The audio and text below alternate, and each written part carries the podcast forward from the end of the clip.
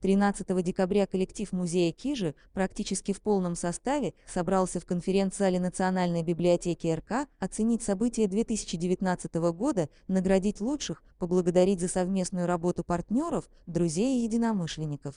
Печальная новость пришла за два дня до торжественного мероприятия. 11 декабря ушел из жизни главный архитектор реставрации Преображенской церкви Кижского погоста Владимир Степанович Рахманов. Великий человек, наш друг, наш учитель. Коллектив музея почтил память Владимира Степановича минутой молчания. 2019 год был для нашего коллектива очень насыщенным, динамичным, трудовым. Впрочем, как и все предыдущие годы. Однако темп, ритм, нерв нашей работы растет, это мы все заметили. С чем это связано, какие события были главными в уходящем году и что нам еще предстоит сделать в 2020 году, подробно рассказала директор музея-заповедника Кижа Елена Викторовна Богданова. Безусловно, главное событие 2019 года – успешное завершение реставрации Преображенской церкви Кижского погоста.